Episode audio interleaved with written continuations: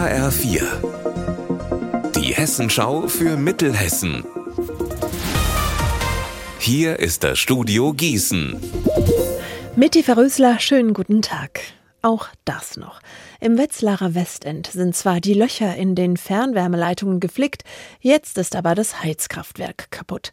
Eine schnelle Reparatur gibt es nicht, sagt der vorläufige Insolvenzverwalter des Betreibers EAB.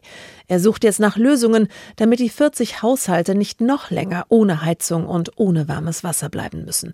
Für Hausbewohner Michael Becker ist dieser Zustand ein absolutes Unding. Wut, Enttäuschung, Fassungslosigkeit und Schmerz. Das alles beschreibt es. Hier leben die Leute in Westend im Kalten, ohne warmes Wasser, mit geflickten Rohren, aber kaputten Kraftwerk. Das ist schwer zu verstehen. Die kurze Zeit, in der man herausgefunden hat, dass das Kraftwerk kaputt ist, ist genauso unverständlich wie der Mangel an Kommunikation, der jetzt nach wie vor herrscht.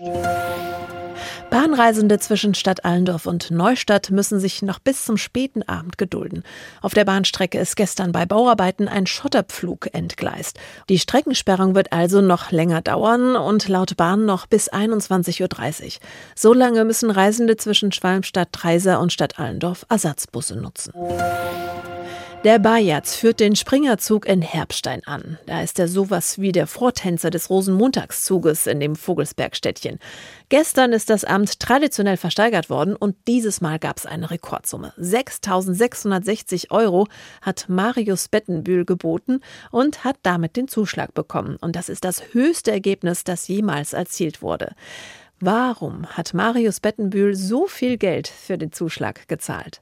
Ja, das ist eine gute Frage. Das spielt eigentlich, glaube ich, bei eingefleischte Herbsteiner oder beziehungsweise Leute, die die Fastnacht wertschätzen, spielt es keine Rolle. Also das ist bei vielen eine einmalige Sache, aber ich sage mal, man hat insgesamt in seinem Leben hat man dreimal die Chance. Also man kann dreimal Bayerns machen.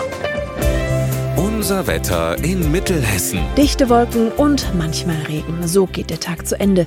In der Nacht lockert es aber etwas auf. Bei Werten von 6 Grad in Bad Nauheim und 2 in Gönnern.